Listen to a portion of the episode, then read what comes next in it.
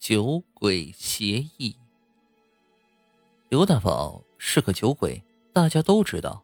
不管别人怎么劝，他每天也总是要喝个烂醉才回家。可这也让刘大宝犯了难，总不能每次喝酒都叫朋友送自己回家吧？这天，刘大宝独自一人在外用餐，不消一会儿便犯了酒瘾。刘大宝心里也清楚，一旦沾了酒，自己就不能开车回去了。正当他强忍着酒瘾的时候，一个陌生男子坐在了他对面的座位上。朋友，有没有兴趣签个酒鬼协议？陌生男子试探的问道：“签了这个协议，你就算喝个烂醉，也能平安回家了。喝醉了也能平安回家？”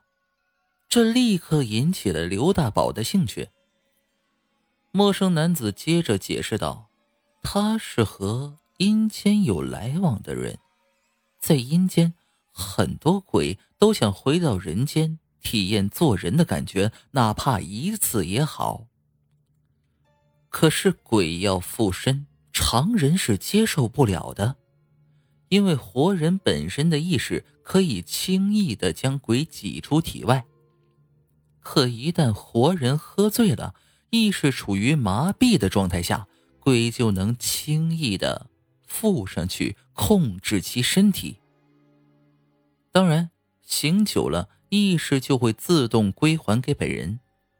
酒鬼协议就是在活人喝醉的时候，让鬼附身，重新体验做人的感觉，并把人平安的送回家的协议，对双方都有好处。刘大宝听后很是高兴，当即签订了这个酒鬼协议，随后便痛快的喝了个烂醉。如同做了个很长的梦，刘大宝在迷糊中睁开了双眼，见有很多人围在身边，刘大宝感觉全身无力，想说话却怎么也发不出声音。他不明白发生了什么。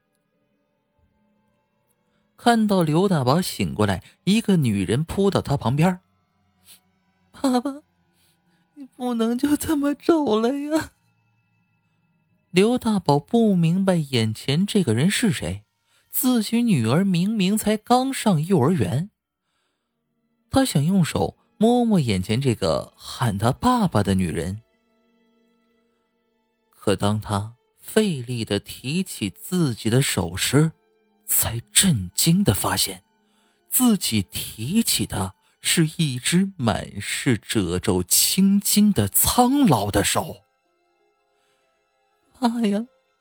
这三十多年来，你每天都喝那么多酒，我就说你身体会受不了的，可你偏不听。